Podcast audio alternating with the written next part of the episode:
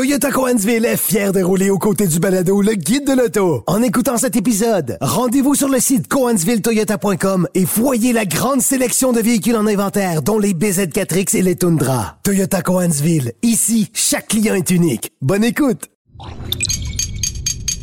Cube Radio.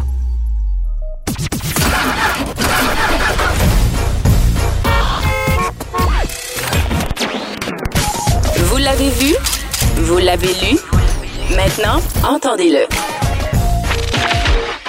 Avec Antoine Joubert et Germain Goyer. Le guide de l'auto. Cube Radio.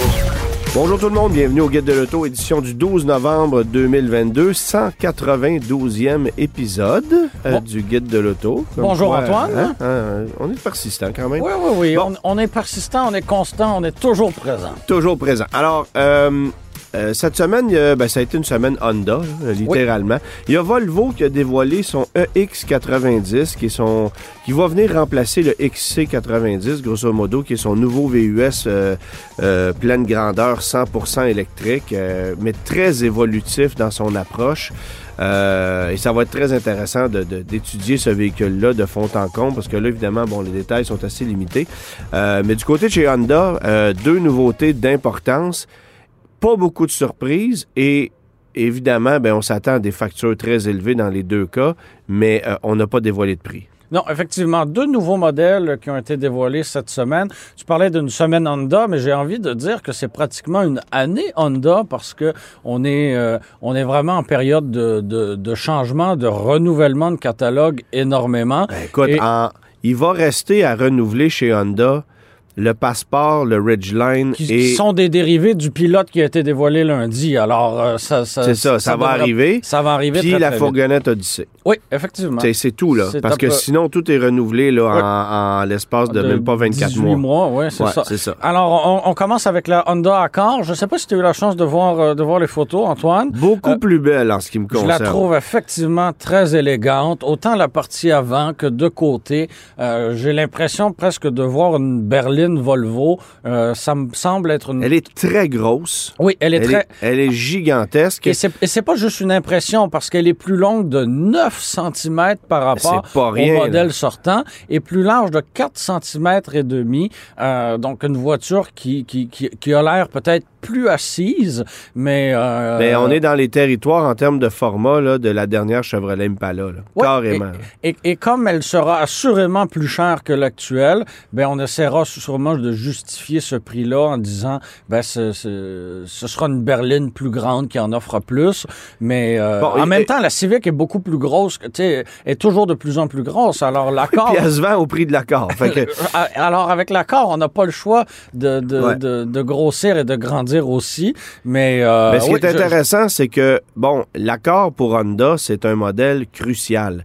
Et si ici au Canada, on en achète beaucoup moins qu'avant, Aux États-Unis, la, la berline intermédiaire, là, c'est encore, c'est c'est encore très, très fort. fort. Ouais. Et, euh, et voilà. Euh, les nouveautés, mentionnons-les euh, tout de suite. Donc, on aura trois versions EX, Sport et. Simplification de la gamme. Oui, ce qui est correct. Là, on n'a pas besoin d'avoir 14 versions d'une berline intermédiaire en 2023. Là, si tu veux Ce qui est dommage, c'est qu'on perd le Et- 2 litres turbo. On parle de litres turbo, mais on gagne l'hybride pour les versions sport et touring. Ouais. Donc, on mise énormément sur ça. On estime, euh, ou du moins, on vise chez Honda avoir 50% des ventes de l'accord qui seront, euh, qui seront des versions hybrides. On le mentionne, ces versions hybrides, il n'y a, a pas question de- de- d'hybride rechargeable. Il n'est pas question non plus de, de, de version 100% électrique. Donc, euh, on, Et ça on- sera la motorisation hybride qu'on a dans le CRV. Oui, le exactement. nouveau CRV hybride. Donc, un moteur à 4 cylindres de 2 litres avec deux moteurs électriques pour une puissance totale de 200, euh, 204 chevaux. Donc, Mais il n'y a euh, pas de rouage intégral. Il n'y a pas de rouage, euh, il y a pas de rouage intégral. Et là, bon, ça, ça s'applique pour les modèles Sport et Touring, mais il y a le modèle EX, le modèle d'entrée de gamme, qui lui a droit euh, au moteur 1.5 litres turbo compressé. Donc, euh, le CRV régulier. Effectivement, un moteur, un moteur bien connu qui était disponible dans le dans l'accord d'ancienne génération. Euh, ce moteur-là est jumelé tu le mentionnais, avec la transmission à variation continue. Donc, on perd le moteur 2 litres turbo et euh, la, la- la transmission, euh, la transmission Ah, ben oui. automatique qui était qui comptait 10 10 rapports. rapports, hein, Ouais. c'est ça. Donc, euh, donc quand même euh, des, des- des changements mécaniques euh, assez importants. Ben, pas de nouvelle motorisation comme Non. telle, parce que c'est la même motorisation hybride, grosso modo, que ce qu'on avait dans l'ancien accord hybride, mais qu'on vendait à 46 000 Et on peut s'attendre à ce que la version sport, comme la version touring, flirte bien au-delà des 40 000, ça c'est oui, clair. Oui, là. oui, on, fera- on nous fera pas Même de cadeau. 45 000. Et, ouais. et tu mentionnais que c'est la même mécanique que l'ancien accord hybride, oui, mais on est moins puissant. On est à 204 au lieu de 212 chevaux. Donc, mais on joue avec parce qu'on le on, couple, on puis- l'a retra- on l'a Ouais. travaillé différemment. Ouais. Alors, ce sera, ce sera intéressant de de voir, euh, de voir sur, sur le comportement routier et surtout d'avoir les codes de consommation officiels parce qu'on sait que c'était assez, euh, assez, assez peu gourmand, l'ancienne, euh, l'ancienne accord. On estime à 5,5 litres. Oui, ça, va, près, ça va ressembler à ça. Et ben oui, euh, pour, pour nous, le nerf de la guerre, ce sera le prix parce que tous les nouveaux produits euh, de Honda sont beaucoup plus chers que les modèles qu'ils remplacent.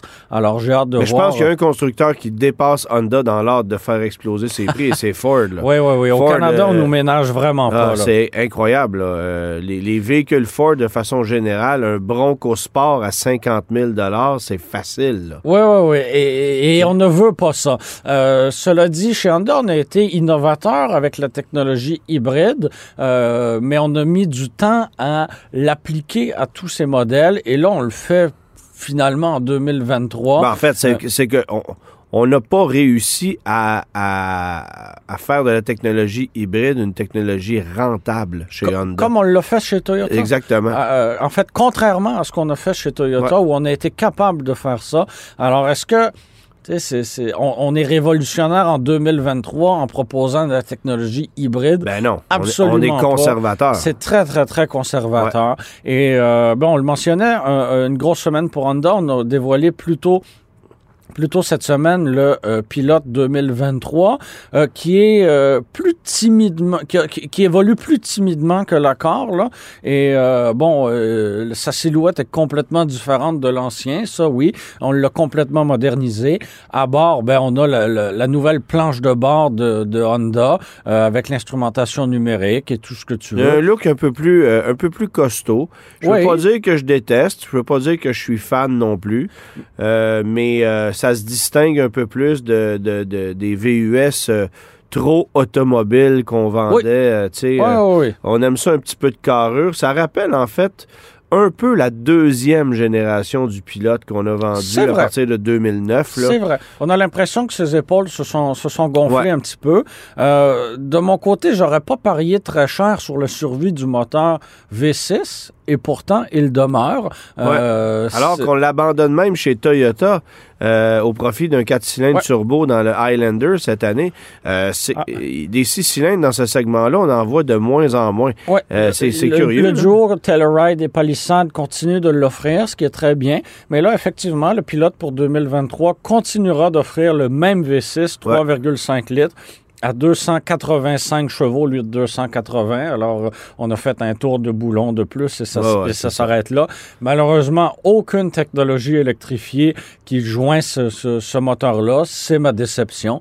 Mais, euh, mais en même temps, un V6 traditionnel traditionnel, on aime ça. Mais si on avait pu euh, ju- jumeler ça avec l'hybride, euh, ça n'aurait assurément pas fait de tort parce que c'était pas c'est assez gourmand, là, un pilote, euh, un pilote V6. Et est-ce Euh, qu'on conserve la même transmission? Euh, rapports? bonne question. euh, Parce que la boîte à 9 rapports, c'est vraiment le c'est vraiment l'élément décevant du pilote en ce qui Je- me concerne? J'ai pas vu cette information-là passer. Là. On OK. pour- On, pourra peut-être y revenir. On n'a évidemment pas vu les prix. On, Non. on va nous dévoiler ça au compte-goutte dans les semaines ou les mois à venir. Et on va sûrement avoir une version Trail Sport. Ah, ça, assurément, assurément. Alors, c'est sûr que ça, ça- ça va s'en venir. Euh, Honda veut jouer cette carte-là un peu plus aventurière, mais... Oui, euh, oui, oui. Mais aventurier, euh, tu sais, l'aventurier, mais qui, qui va pas trop loin. ouais, c'est pas un Jeep Wrangler que- ni un Forerunner. Dites-vous hein. qu'un pilote euh, bien équipé va dépasser bien au-delà le cap des 65 000 là. On est rendu là On est rendu là. C'est, Tout va c'est- bien? c'est quelque chose. Tout va même. bien. La Banque Q est reconnue pour faire valoir vos avoirs sans vous les prendre. Mais quand vous pensez à votre premier compte bancaire, tu sais, dans le temps à l'école, là, vous faisiez vos dépôts avec vos scènes dans la petite enveloppe. là. Hmm, C'était bien beau. Mais avec le temps, à ce compte-là vous a coûté des milliers de dollars en frais, puis vous ne faites pas une scène d'intérêt. Avec la banque Q, vous obtenez des intérêts élevés et aucun frais sur vos services bancaires courants. Autrement dit, ça fait pas mal plus de scènes dans votre enveloppe, ça. Banque Q. Faites valoir vos avoirs. Visitez banqueq.ca pour en savoir plus. Le guide de l'auto. Avec Antoine Joubert et Germain Goyer. Germain, tu as conduit cette semaine une voiture que j'ai aussi pu conduire il y a quelques semaines et qui est fascinante, mais qui est euh, euh, une voiture qu'on va probablement conduire pour la dernière fois. Oui. Le Jaguar F-Type. Oui, effectivement. Et euh, c'est la raison pour laquelle je me suis permis cet essai routier-là, euh, parce que justement, on sait que 2024 marquera la dernière année modèle de cette, de cette voiture introduite en 2014. Donc, le temps commence, euh, le, le temps commence à paraître. Et, euh, Où s'en va Jaguar d'ailleurs? Parce que là, là, si si on coupe, si on coupe la, la F-Type, que restera-t-il? la XF, c'est évident que ça disparaît. c'est que du bois mort, là. C'est que du bois le- mort. le- Les VUS, bon, le F-Pace, le E-Pace, le, Le, le- e-Pace, on n'en vend pas. Puis Point le, iPace, qui est le véhicule électrique, mais en même temps qui n'a pas rien- du tout évolué. Alors, euh, je, je sais vraiment pas où on s'en va. Évidemment, la F-Type, pour moi, c'était le modèle emblématique de la dernière décennie chez Jaguar. Ben oui. Une voiture que j'ai toujours trouvée magnifique. Euh, Très puis- typé, très unique en son genre. et, et, et le look avec le long museau, le- la, la portion arrière assez, euh, assez condensée, une belle voiture GT comme, comme ouais. on les aime, une voiture grand tourisme. Et on a éliminé, là, dans les dernières années, le V6 et le moteur à quatre cylindres pour ne conserver que le V8 de 5 litres suralimenté. Euh, dans la version que je conduisais, on avait 444 chevaux. C'est franchement bien, là. C'est franchement... c'est une vraie sportive. C'est une, euh, très, ouais. c'est une très belle voiture. Ça va très, très bien. Euh, le, le- le ronron du moteur V8, je l'adore. Le silement du, surcompresseur volumétrique, j'adore ça aussi. Bref, à conduire, c'est un véritable charme, mais en même temps, on se dit c'est une voiture de, passion bien plus que de raison, parce que euh, d'acheter une Jaguar F-Type, bon, euh, com- comment ça va vieillir? Comment on va entretenir ça? Parce qu'on sait que une voiture de luxe anglaise, ben ça vient, ça vient avec ses caprices. Mais en même temps, quand Une des rares voitures que tu achèterais aujourd'hui qui déprécierait quand même de façon marquée. Oui, c'est ça. Mais en même temps, justement, tu m'amènes sur, euh, sur un terrain intéressant, le terrain, euh, l'aspect financier de la voiture. Celle qu'on a conduite tous les deux coûtait 100 000 tout rond. Ouais. D'accord? La X, ta, ta propre voiture, la Jaguar XKR coûtait combien? Flambant neuve? Oui, 100 000 tout rond Ah. en 2001. Voilà. Donc, hein, quand, quand même, on on n'a pas, on n'est pas monté tant que ça. On continue d'avoir euh, euh, un, un moteur V8 euh, suralimenté, tout ça, pour 20, 20, quelques, 20 quelques années plus tard, le même prix. Et quand on regarde la compétition, bon, évidemment, à- à- à- sans, compter, sans compter le budget, on va tous choisir une 911. Tu es d'accord avec moi? Oui, mais- Mais 911, ça démarre à 130 quelques mille dollars. là. Euh, Pour ouais, 100 avec 000 un radio AM, là. c'est ça. Et là, pour 100 000 tout rond, tu as une voiture sportive qui est plus belle que toutes les autres. Tu un V8 suralimenté, tout ce que tu veux. Franchement, ça devient, euh, ça devient fatigant. Est-ce que tu. Ça coûte la moitié d'une 911. là? Oui, oui. Parce qu'une 911 en bas de 200 000 là, qu'est-ce que tu as vraiment entre les mains? Pas grand-chose. 100 000 c'est le prix d'une 718 euh, Caïman que Ouais. tu auras euh, euh, légèrement équipée. Caïman S avec quelques options, c'est ce que C'est ça. Ouais. Et là, en contrepartie, chez Jaguar, tu as un F-Type avec un moteur V8.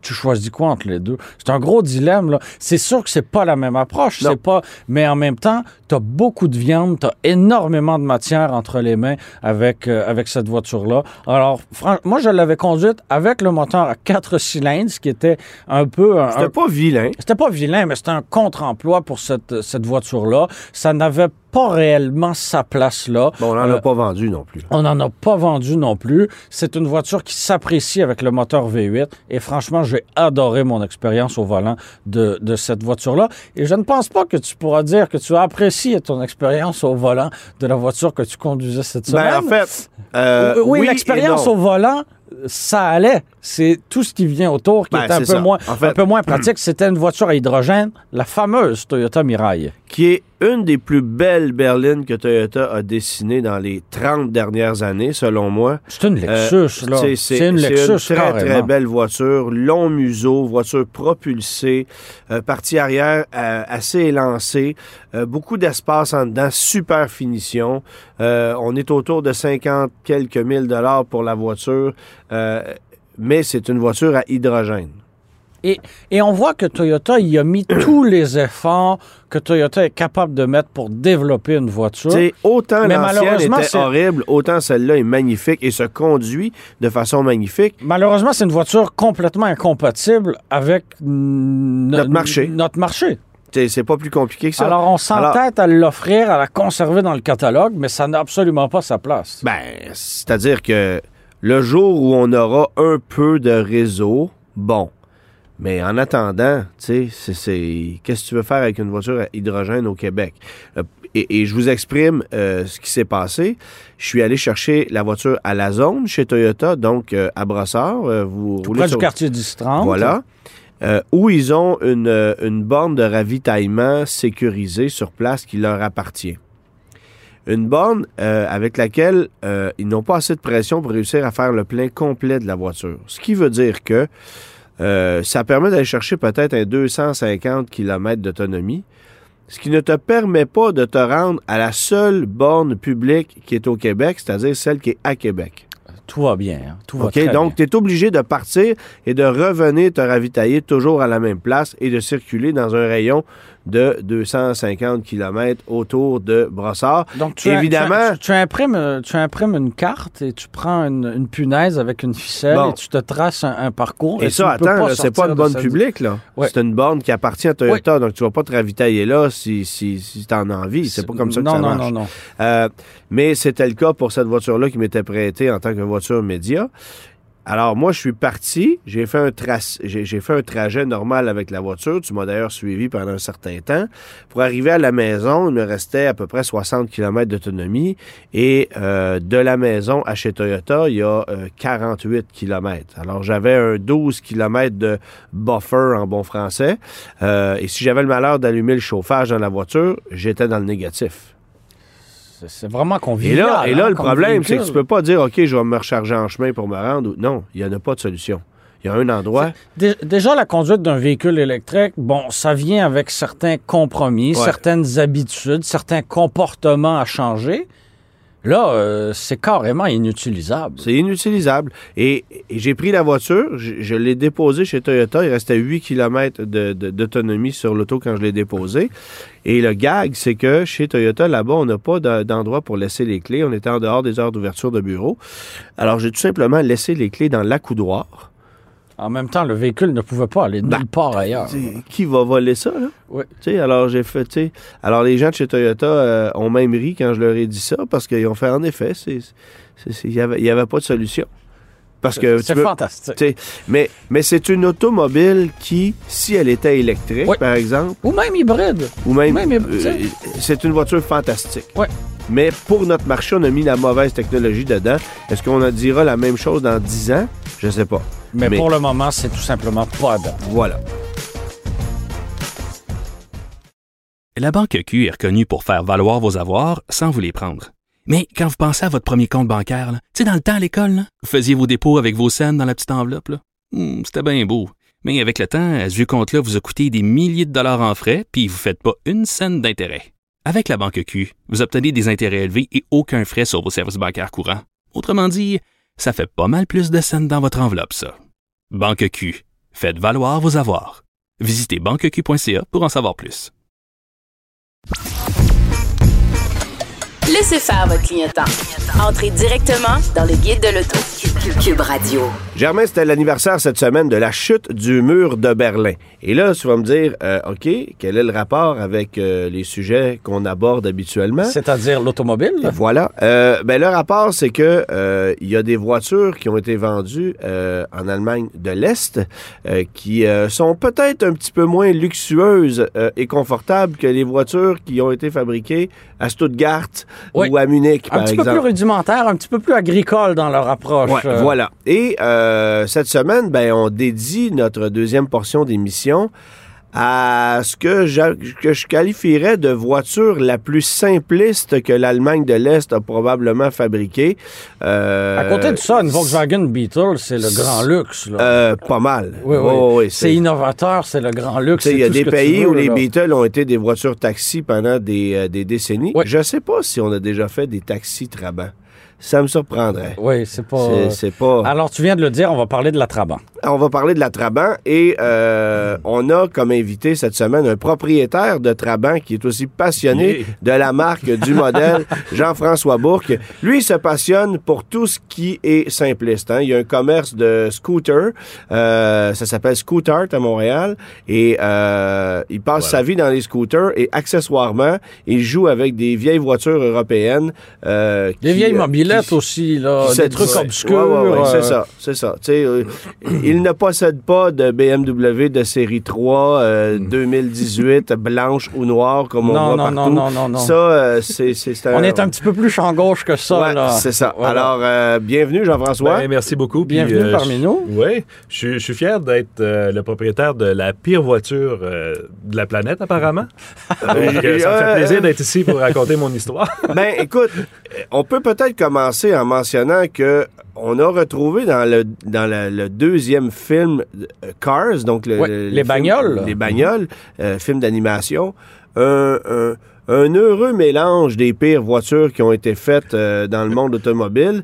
Et, euh, et tu vois, ils ont oublié de mettre la Datsun F10 que je possède dans ce dans ce dans, dans, dans Parce ce que c'est une film-là. sacrée vidange, Ouais, ça ouais, aussi. ouais, c'est- là. c'est- Ah, c'est- ouais. C'était quand même un, un navet, là. Mais, euh, tu sais, ils ont mis les gremlins, les pacers. euh, je me souviens pas s'ils avaient mis des, des, des micro-voitures comme des Messerschmitt, là, puis des trucs de même. Fiat 500 Tu sais, aussi. Fiat 500, bon, euh, bref, toutes les voitures mal aimées qui ont été commercialisées euh, un peu partout dans le monde, et la Trabant faisait évidemment partie.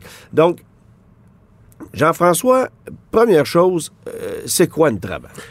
Euh, c'est assez Puis là, bizarre. euh, j'invite les, auditeurs à googler pendant qu'ils... Oui, Oui. c'est ça. Si vous en avez Ouais. jamais vu, là, c'est l'occasion de Ben, googler La radio n'est pas encore rendue assez... euh, même si c'est de la radio numérique, on n'est pas capable de vous pousser des images Non. dans la gorge. Physiquement, ça ressemble à une petite voiture américaine, OK, des années 60. Là. Ça, une inspiration un peu, là, euh, la partie arrière pourrait ressembler un petit peu à un, un Chevrolet 57, admettons, là. mais il faut, faut tirer loin un suis peu. plus dans la Ford Anglia, mettons. Ford Anglia, Oui, en disons, termes de oui, format effectivement, aussi. oui. Euh, mais voilà, c'est décrit essentiellement comme une voiture, ce qu'on entend le plus souvent, c'est une voiture en carton, ok?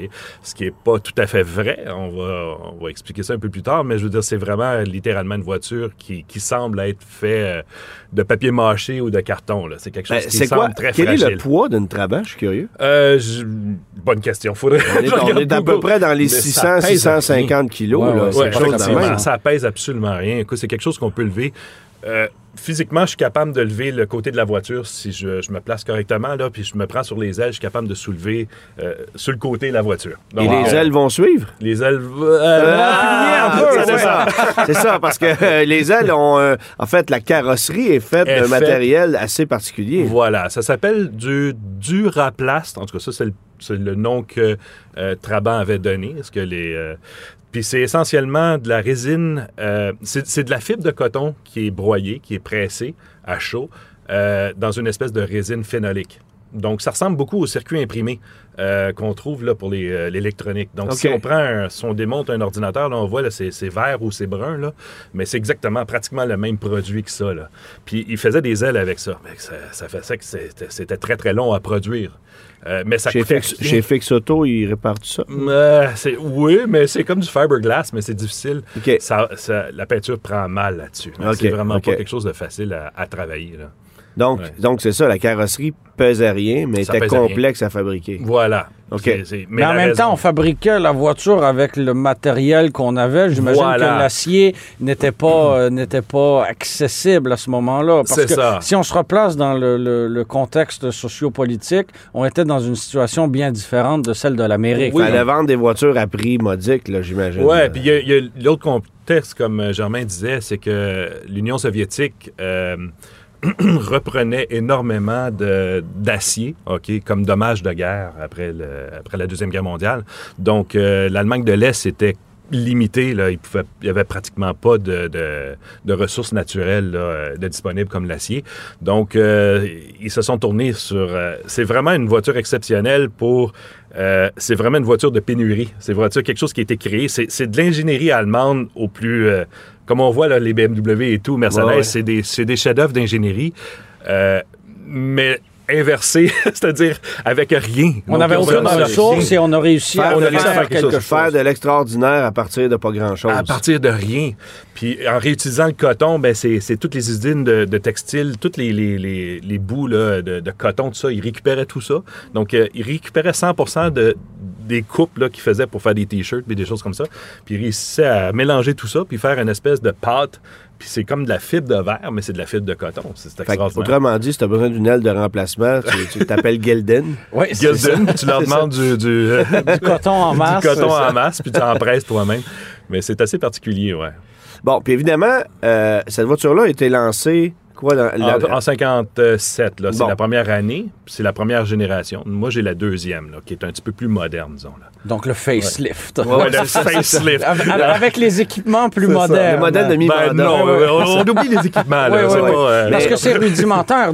Dis-nous ce qu'on ne retrouve pas comme équipement dans cette voiture-là. Là. euh, écoutez, déjà en partant, quand on achetait une Trabant, là, OK, on allait chez le concessionnaire. Ça se vendait combien d'abord? Euh, en Deutschmark, bonne question. Je- honnêtement, je ne le sais pas parce qu'en en équivalence d'aujourd'hui, mais ça ça valait pas cher. Donc, Ah c'était ouais. pas quelque chose de cher. Mais c'était pas un problème d'argent. C'est-à-dire que les gens avaient de l'argent dans le régime communiste, mais ils pouvaient pas en obtenir une parce que ce qui arrive, c'est que c'est un privilège euh, euh, pour avoir une voiture dans un régime communiste. Ouais. Donc, pour avoir une voiture, il faut que tu te présentes au. euh, tu te présentes pas chez le concessionnaire comme ça. là. Il n'y en a pas de concessionnaire. Il y a des garages qui te vendent des voitures, mais c'est pas comme ça que ça fonctionne. C'est qu'il faut, à la base, il faut que tu te présentes à la mairie, là, puis que tu demandes une autorisation d'acheter une voiture. Puis là, ils regardent, là, ils regardent ton, ton histoire, là, puis ils disent euh, OK, mais. Ouais, t'en as-tu vraiment besoin d'une voiture? Tu sais? Pierre-Yves McSwain était déjà là à ce moment-là. C'est ça. Puis là, à partir de là, ils, ils décident si oui ou non ils vont t'en donner une. Puis si t'as- s'ils disent OK, oui, tu as, le droit d'en acheter une, à ce moment-là, bon, l'auto, elle coûtait pas très, très cher parce que dans le régime communiste, tout est, tout est accessible pour Ouais. tout le monde. Mais je veux dire, il faut que tu aies ton droit. ton- OK. Voilà, c'est comme ça que ça fonctionnait. Là. Et euh, ils ont lancé cette voiture-là avec une mécanique minimaliste. Oui, ça pour ça, c'est assez exceptionnel. Capacité de remorquage? euh, Non, c'est Non, ça. oui, oui, Oui? oui, absolument. Puis ça, je vais vous expliquer. Après ça, c'est... Ah non, non, ça, il y a Ben, explique-nous une la mécanique qu'on retrouve Mais Au niveau mécanique, là, OK, bon, si on y va au niveau technique, là, c'est un vieux moteur d'une compagnie qui s'appelait DKW, donc qui date de la de l'avant euh, de la Deuxième Guerre mondiale. Ouais. Puis après la guerre, ben ça, tout- toutes les usines de C'est tout tombé euh, sur le giron euh, soviétique. Donc à ce moment-là, eux ont tout simplement récupéré les vieux moteurs, c'est-à-dire le vieux design de ces moteurs-là deux temps. Donc c'est un moteur deux temps. La première génération, la première génération, admettons, la première version de la Trabant, c'est un moteur 500 cc, deux temps, Bicylindre. bicylindre, euh, refroidi à air. Puis la- la, On se rapproche de la mécanique d'une mobilette. Là. Oh, oui, absolument. Oh. C'est très, très proche. Là. En fait, on va dire ici un skidoo, là, ça va dire Oui. Ah, Parce que physiquement, ça ressemble littéralement à un petit euh, moteur Rotax. Là. OK. OK, ça se ressemble énormément. Oh, physiquement, là. Euh, donc, c'est deux petits cylindres accouplés un à côté de l'autre, puis les deux pistons se battent un contre l'autre. là. C'est vraiment ce qui fait que le- la machine vibre. C'est épouvantable. C'est ça, je me dit, ça doit être assez doux comme rendement. hein? Ben, ouais, non, c'est ça. Non. C'est- c'est- non. fait que, non, fait que c'est ça. C'est aussi simple que ça. Puis euh, après ça, dans les évolutions, ben, ils sont montés jusqu'au 600 cc avec beaucoup plus Oh de là puissance. 24 Le- HP. le gros bloc. Le euh, modèle le à chaud. Le modèle à chaud. Fait que voilà, c'était un peu ça au niveau mécanique. Puis ça, c'est C'est une transmission. c'est combien de chevaux? Ça fait 24 chevaux. 24, 24 chevaux, précisément. précisément. Et avec une transmission euh, à la colonne de direction. Voilà. Puis qui est Avec assez une- particulière. Avec une précision nulle. Ben, précision nulle, ça... Ouais. Oui, on peut dire ça. Admettons, moi, moi, je suis habitué. Fait que j'ai Ouais, l'impression qu'elle est assez précise. près. ouais. Ouais, ouais, ouais. Mais C'est à peu près ça. Puis ce qui est bizarre, c'est qu'en plus, la transition, elle roule, elle fonctionne à l'envers par rapport aux autres. Donc, euh, ce qu'on a l'habitude de voir, c'est toujours d'avoir la première haut vers toi quand c'est monté euh, au volant sur les vieilles voitures. OK, j'ai une vieille Renault, puis c'est comme ça aussi. Là. Euh, le shifter est au, est au volant. Euh, dans le cas de la Trabant, c'est complètement inversé. Donc, euh, la première est complètement au fond, en bas, puis on monte les vitesses comme ça, euh, à l'envers, en t'en en t'en venant vers, euh, vers le volant. Et j'imagine qu'il n'y avait pas d'automatique. Euh, non, mais ils ont fait une version particulière qui était semi-automatique. Ils appelaient ça un Icomat. Puis ça, c'était fait pour, euh, pour les gens qui, euh, qui se sont fait couper les jambes. admettons. c'est aussi, c'est très, très niche, OK? Ouch. Admettons, les, les- les handicapés qui, euh, qui avaient perdu une jambe ou deux, ben, à ce moment-là, eux avaient une version particulière qui était semi-automatique, qui ont été développées uniquement puis ça, c'est le gouvernement qui disait fallait que tu commandes pour ça, fallait que tu prouves que tu ailles un, un, tu prouves qu'il un un certificat pied. comme détent. Oui, absolument. Wow. Que t'es- si tu prouvais Et- que tu étais handicapé, là, à ce moment-là, ils te donnaient l'autorisation, puis là, il fallait que tu la commandes. Évidemment, ça prenait une éternité pour l'avoir. Et quand tu dis semi-automatique, est-ce que c'est un peu comme la Beetle, c'est-à-dire que tu as un, un levier de vitesse, tu changes les rapports, Ouais. mais, tu pas de n'as pédale. pas de pédale Non, d'embrayage. c'est ça, entre exactement. guillemets. C'est exactement comme ça, ouais. OK. Tu donnes l'essence, puis ça embarque, tu as une, t'as une, une- une roue libre, là. Oui, Et, absolument. et- et sinon, la conduite, ça. Bon, je. je- Mais là, avant, là, Oui. c'est quoi la capacité de remorquage? Ah, ah oui, c'est Ah. ça, tu nous as, que- tu nous as teasé, écoutez, je mais- connais pas la. Officiellement, il y a pas. euh, j'ai pas 20 trouvé d'informations là-dessus. Mais l'affaire, c'est que les. Moi, j'ai une boule sur la mienne. j'ai une boule avec euh, pour être cap- pour tirer quelque chose. Puis si on regarde sur Internet, on s'aperçoit que les, les- les- les Allemands de l'Est, c'est un peuple là, qui était habitué de voyager. Puis là, quand les- ils ont été renfermés dans le régime euh, communiste, euh, ils n'aimaient pas ça. Fait qu'ils voulaient voyager, ils voulaient se promener. Fait que ça, ils ont trouvé des alternatives là, pour être capables de tirer un petit, euh, un petit camper, là, tu sais.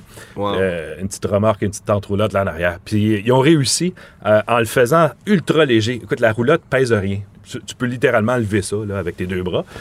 Donc ça pèse rien. Donc je sais pas c'est quoi la capacité de, de remorquage de cette affaire-là, mais, Mais tu as pu, tu, effectivement, eux tu as pu tirer des, des mobilettes, là. avec Oh ça, oui, tu peux, des- problème, des, des là. petites remorques ou des choses comme ça. là, Je veux rappeler problème. aux gens qu'un Mazda CX-30 à moteur turbo de 256 C'est pas chevaux, recommandé. il n'y a pas de capacité de Ah ouais, remorquage recommandée chez Mazda.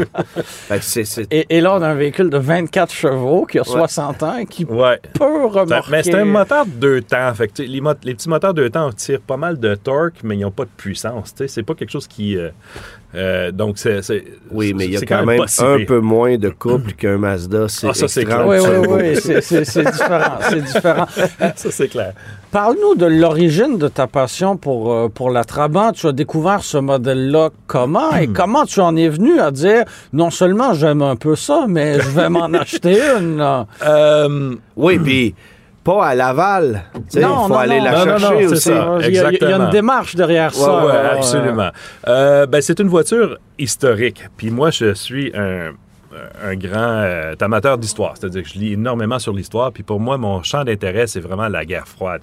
OK. Puis ça, la là, on, est, on est directement là-dedans. Là. C'est, c'est- c'est- c'est le cœur de la guerre froide. On parle du mur de Berlin, là, qui est la séparation entre l'Est et l'Ouest. Donc, c'est vraiment là que ça se passait. Donc, c'était vraiment un véhicule qui, qui est historiquement super intéressant Ouais. pour toute l'histoire derrière, je veux dire, que ça soit. c'est- c'est- ça a longtemps été un véhicule. Euh, un peu comme la, la coccinelle, là, qui est un peu, euh, tu sais, qui a un passé nazi, ben, la Trabant a un passé communiste très austère, très, Ouais. euh, tu sais, puis autant c'était une voiture que tout le monde détestait dans le régime communiste parce que en RDA, les gens détestaient ça parce que c'était la seule affaire qui pouvait c'était dégueulasse. Puis c'est vraiment pas une bonne voiture. là. On s'entend que c'est quelque Ah, chose de... il- de- il de- l'admet, Oh, je l'admets. Non, non, non, j'ai aucun problème avec ça. Mais après ça, après ça, quand le mur de, de Berlin est tombé, tout d'un coup, c'est devenu un symbole de paix, d'unification. C'est devenu une bête bagnole cute que tout le monde... Puis, puis ils en ont fait différentes versions. Oui, ils ont eu une version combi, qui est une petite version comme petit- une petite familiale à deux portes. Ça a toujours été des deux portes. Là. Ouais. Ce, que, ce que les Allemands appellent une euh, berline, euh, une, euh, non, une limousine, pour eux, c'est une version euh, Quatre portes, là. ben, quatre ou deux portes. Là. Mais dans Ouais. notre cas, à nous, c'est une version... euh, ça- dans la il n'y a jamais eu de version quatre portes, donc c'est une version... ça ça- autrement c'est des carrosseries tricorps, là. Ouais, voilà. OK. Puis il y a une version aussi, les militaires avaient leur propre Jeep euh, d'armée basé sur une Trabant. Donc, si vous regardez un peu sur, euh, sur Internet, si vous tapez NVA, donc qui est, qui est l'armée euh, populaire euh, d'Allemagne de l'Est, il- fonctionnait avec ce qu'on appelait une Trabi. euh, une Trabi, c'est le, le- le- nom cute là, de, de- de la Trabant. Ouais, ouais. Euh, une Trabant Tramp. Ça s'appelait une Tramp.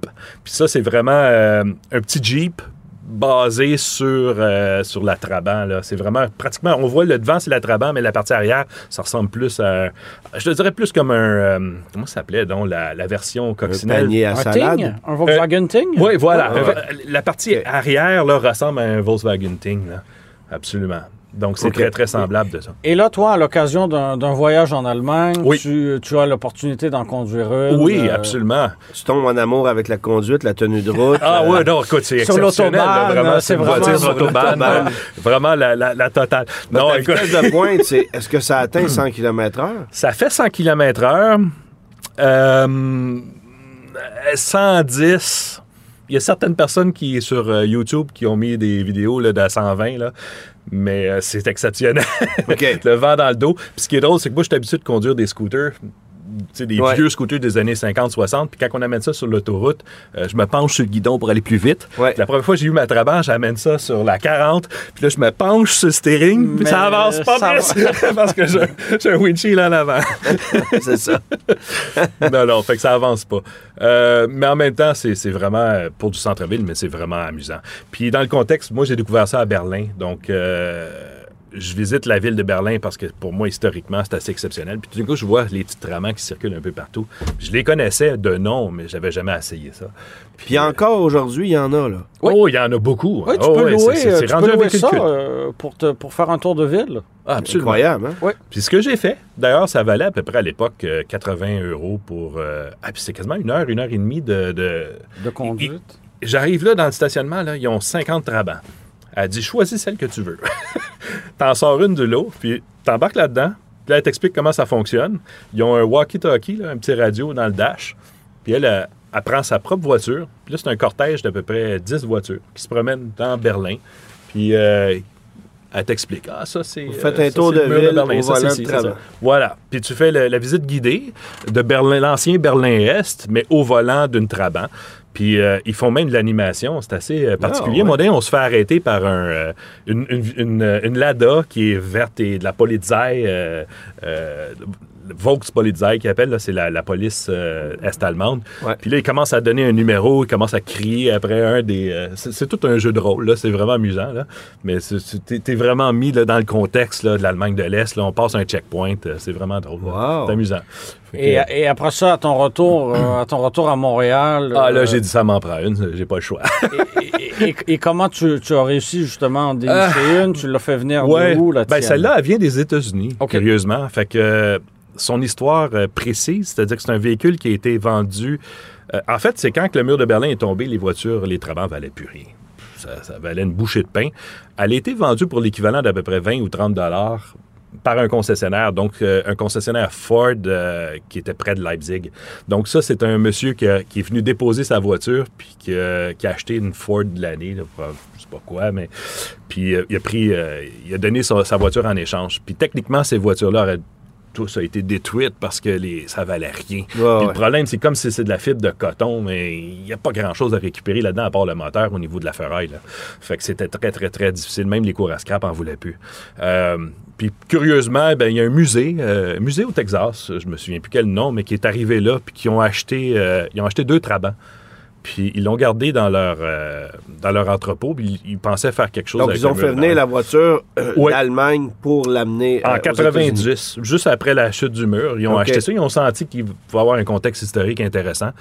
Puis, euh, Des, des- des gens assez visionnaires, là, oui, visiblement. absolument, en 90. Puis ils, ils ont ramené les deux voitures euh, aux États-Unis. Euh, mais ils n'ont rien fait avec ça finalement. Ils l'ont jamais exposé. euh, ils ont jamais exposé les voitures. Puis euh, ils- en 2013, ils ont fait un encan.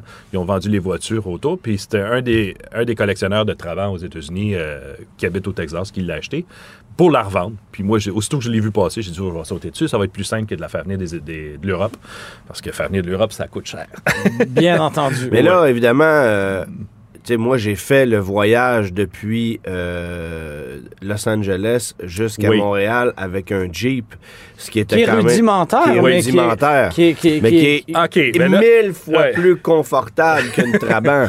Je vais vous Est-ce- expliquer ce qui s'est passé en vrai, parce que dans la réalité des choses, le vendeur, il me dit, ah, fonctionne, elle marche, puis tout est beau. Puis toi, tu avais l'intention de la conduire, de Oui. la ramener sur son pouvoir. Voilà. Puis à, à la dernière minute, finalement, j'ai eu un empêchement qui faisait que je pouvais pas faire ça. Fait que, alors, ce que j'ai fait, c'est que j'ai envoyé un de mes amis qui, lui, il me dit, moi, je vais, je vais, je vais le faire. Je vais, je vais- je vais être capable de ramener la voiture sur son pouvoir. Puis le Qu'est-ce vendeur... qu'il conduit, lui, au quotidien? J'ose pas vous dire qu'est-ce qu'il causait pour de vrai, mais c'est un, un- Je pense qu'il est c'est une, une Corolla ou quelque chose comme ça. OK. mais en même temps, je sais que c'est un aventurier. C'est un, c'est un de mes amis qui, je sais qu'il aime euh, ce genre d'aventure-là. Fait qu'il est parti. Il, est- il a pris l'avion, il est descendu. Je lui avais donné de l'argent pour, euh, pour, pour soutenir ça. Là. Puis il est descendu euh, au Texas, à Houston. Ah, il embarque dans la voiture, puis il fait quand non, ça va pas se passer comme ça. Écoute, ils n'ont pas été capables de sortir du stationnement. Là. Ah. Parce que la voiture étouffait tout le temps. Elle roulait très, très, très mal. Fait que ce qu'il a fait, c'est qu'il a tout simplement loué un, un U-Haul. Puis il est monté jusqu'à Plattsburgh avec ça. Puis je suis allé le rejoindre à Plattsburgh. Puis euh, effectivement, la voiture n'était pas en condition de rouler. Le vendeur m'avait pas tout à fait dit euh, la vérité. OK. Ça arrive des fois. Ouais, Il c'est ça. n'y avait pas de garantie. hein? Euh, non, pas sur une affaire même. Mais c'était vraiment amusant, par contre. Et- J'avoue que la voiture était vraiment le fun. Et à, à Montréal, comment ça se passe quand on a une, une Trabant? Est-ce qu'il existe une communauté? Je sais qu'il y a peut-être une ou deux autres voitures Eh dans la grande région de Montréal. ouais. Comment on arrive à trouver des pièces? Comment, comment ça Moi, se ce que je passe? trouve juste drôle, c'est que j- c'est que j'imagine Jean-François arriver à la SAC Oui. et dire Je m'en viens immatriculer mon véhicule, voici mon rapport d'inspection. Déjà, Ouais. quand tu arrives avec une Oldsmobile ou une Plymouth, euh, certains n'ont jamais entendu ce nom-là. Ben, moi, j'ai voulu immatriculer une Renault une fois Oui. et la dame m'a demandé Qui fait ça, Renault? C'est Honda? C'est Oui, c'est ça. Non, Ouais, c'est ouais. pas. euh, non, Alors, Trabant, une Trabant, là, non, ouais, c'est plus, c'est ça. euh, c'est plus exotique. Il y avait. Non, il y avait pas grand-chose. Je te dis qu'au niveau de la SAC, là, c'est c'est pas. euh, ils savent pas ce que c'est. Les gens ne savent pas non plus ce que c'est. Quand je roule avec ça, les gens me disent Mais c'est quoi ça? Je leur dis c'est je leur dis c'est une Trabant. Une Brabant? J'ai dit non, pas une Brabant, une Trabant. Euh. Ouais, ouais. Les gens savent pas c'est quoi, là. Ils connaissent pas ça. On n'a jamais eu ça ici non plus. Euh, non, fait que c'est ça. C'est c'est vraiment une voiture. Une euh, petite idée de plaque personnalisée, c'est une Trabant. c'est une Trabant, ouais, c'est ça. À C'est pas une que ça Brabant. dépasse le nombre de caractères. Ouais, non, ça, c'est ça. Donc, on a une petite communauté euh, qui grandit récemment. Euh, Il y en a plusieurs qui sont arrivés euh, dernièrement. Donc, on serait maintenant facilement 6-7 trabants à travers Montréal. Ouais. Et- Et il y en a un qui la roule à l'année, ou Oui, pas loin. hein? oui. À l'année. Martin, Ouais. son nom, lui, il y en a une. Identique à moi, d'ailleurs. Ouais, un petit bleu pâle. Pareil. euh, À roues côté, d'acier. un petit Mais lui identique. a les roues d'acier noires. Hein, Euh, oui, lui, il peint parce qu'il roule l'hiver en plus avec ça. Ça, c'est du 12 pouces? Euh, non. Euh, euh, non, c'est attends, c'est du 13 pouces. C'est du Quand 13 même, pouces. C'est du 13 pouces. Donc 145 euh, SR13. Oui, il y a quelque chose de super étroit. Euh, mais non, c'est ça. Lui, il roule avec ça l'année, euh, même l'hiver. En tout cas, je sais pas moi qui fait, parce que fran- franchement, je, Il a- même moi, je ne serais pas La capable. notion de chauffage Euh, c'est assez... rudimentaire. Il y a comme une espèce de petit levier qu'on tire dessus. C'est ben, un peu comme une. J'imagine que c'est comme ça sur une, une coccinelle. T'envoies l'air chaud, là. Ben, une coccinelle, c'est une chaufferette séparée à gaz. Ah, OK, non, Ouais. là, moi, c'est l'air chaud autour du, Du moteur? autour du moteur qui, est- qui, est- qui est redirigé, redirigé vers, le, vers le tableau de bord, disons. Là. Donc, c'est tout ou rien. Soit on cuit ou on tu là, le- on- le- pas les la, deux, la là. chaleur qui émane d'un moteur comme ça, c'est comme celle d'un grille-pain, là, tu sais. c'est, pas. euh, non, c'est pas, c'est pas terrible l'hiver, mais euh, non, ça, ça, ça se fait, là. Et on arrive à entretenir ça comment? On commande des pièces sur Internet, puis on Ah, se ça, c'est ma, débrouille, ouais, ça, euh, c'est ma, ma grande, grande surprise. Ouais. Je vais vous expliquer quelque chose d'assez Parce bizarre. qu'ils en ont fabriqué beaucoup. Ils en ont fait des millions. Ah, Donc, il y a beaucoup, beaucoup de pièces, mais plus que ça, c'est que le trois quarts des pièces qu'on commande sont souvent des pièces NOS, donc du New Old Stock, Ah, c'est-à dire ouais. du stock neuf dans leur emballage. Pour une raison. Ça, on aime ça. Oui, puis c'est c'est surprenant. Et la raison de ça, c'est parce que dans le régime communiste, les gens étaient toujours en pénurie. Donc, t'as pénurie de patates, pénurie de ci, pénurie de ça. Donc, acheter une voiture puis un lot Ouais. de pièces en Ben même là, temps. c'est que le gars, là, il, il a sa voiture, il la garde 20 ans, parce que c'est la seule. Tu n'avais pas le choix, là, tu sais. Tu gardais ça 20 ans, puis à un moment donné, ton piston, tu un piston qui lâche. Ben, tu t'en vas chez le concessionnaire, puis le gars, il dit ça va prendre trois mois avant que tu aies ton piston. Ben, il dit comment en donc quatre tant qu'à ça? Puis là, à un moment donné, ces gens-là, malheureusement, ben, ils finissent par mourir à un moment donné. Puis là, on trouve aujourd'hui, dans le fond des, des- des sous-sols en Allemagne, des montagnes de pièces NOS. Il y en a plus. Les gens ont accumulé ça. Puis, Ah oui, euh, les gens accumulaient parce qu'ils commandaient en triple, en double, en quadruple, pour être sûr de tout avoir en stock en main parce qu'ils ne voulaient pas se faire euh, se donner des problèmes. Voilà. Incroyable. Oui. Et, euh, et évidemment, toi, tu la sers l'hiver, parce Oui. qu'on sait tous Oui. que tu roules en scooter durant l'hiver. Aussi. Oui, c'est ça, bien sûr. not- Notamment. ouais, notamment. Ben, Jean-François, merci beaucoup d'avoir pris le temps de venir nous partager ta passion. partagez ça en studio, en plus. Alors, euh, Euh, ouais. Ça fait un petit peu changement de la Jaguar F-Type euh, que Oh. conduisait Germain cette semaine. Absolument. Euh, c'est un, c'est un autre univers. Comme quoi, on se promène dans tous les champs de Oui. l'automobile. Absolument. Ouais. Merci beaucoup, Ben, merci. Pour ne Jean-François. pas dire les champs de coton. Merci de m'avoir. Hein? La Banque Q est reconnue pour faire valoir vos avoirs sans vous les prendre. Mais quand vous pensez à votre premier compte bancaire, tu sais, dans le temps à l'école, là, vous faisiez vos dépôts avec vos scènes dans la petite enveloppe. là. Hmm, C'était bien beau. Mais avec le temps, à ce compte-là vous a coûté des milliers de dollars en frais, puis vous ne faites pas une scène d'intérêt. Avec la Banque Q, vous obtenez des intérêts élevés et aucun frais sur vos services bancaires courants. Autrement dit, ça fait pas mal plus de scènes dans votre enveloppe, ça. Banque Q. Faites valoir vos avoirs. Visitez banqueq.ca pour en savoir plus. Antoine Joubert, Germain Goyer. Des vrais gars de char. Le guide de l'auto. Antoine, terminons avec quelques questions des auditeurs. On a euh, Sophie qui aimerait se procurer un véhicule neuf.